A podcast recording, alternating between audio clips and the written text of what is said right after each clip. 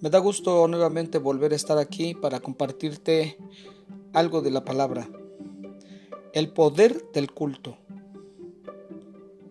El propósito y el objetivo principal del culto cristiano es la adoración.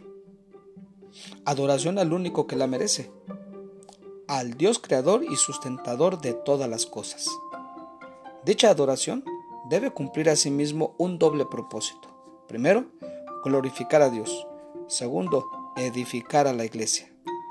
Si la adoración es la vocación suprema del hombre y el culto es el trabajo más noble al que el hombre puede aspirar, el culto entonces se convierte en el canal más digno para que tributemos a Dios la adoración que solo Él merece.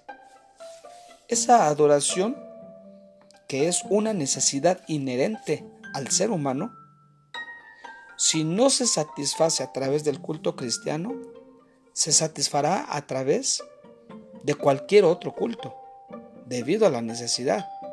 Si el hombre no adora al Dios creador, acabará rindiendo culto a otra supuesta divinidad o a cualquier elemento de la creación.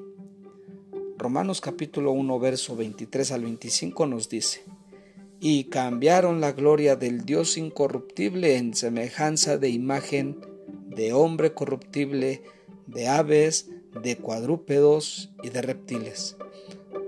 Por lo cual también Dios los entregó a la inmundicia en las concupiscencias de sus corazones, de modo que deshonraron entre sí sus propios cuerpos.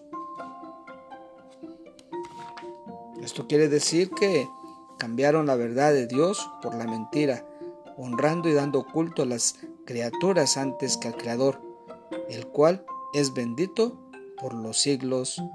Amén. Me dio mucho gusto compartir esta palabra. Esto fue desde lo alto. Dios te bendiga.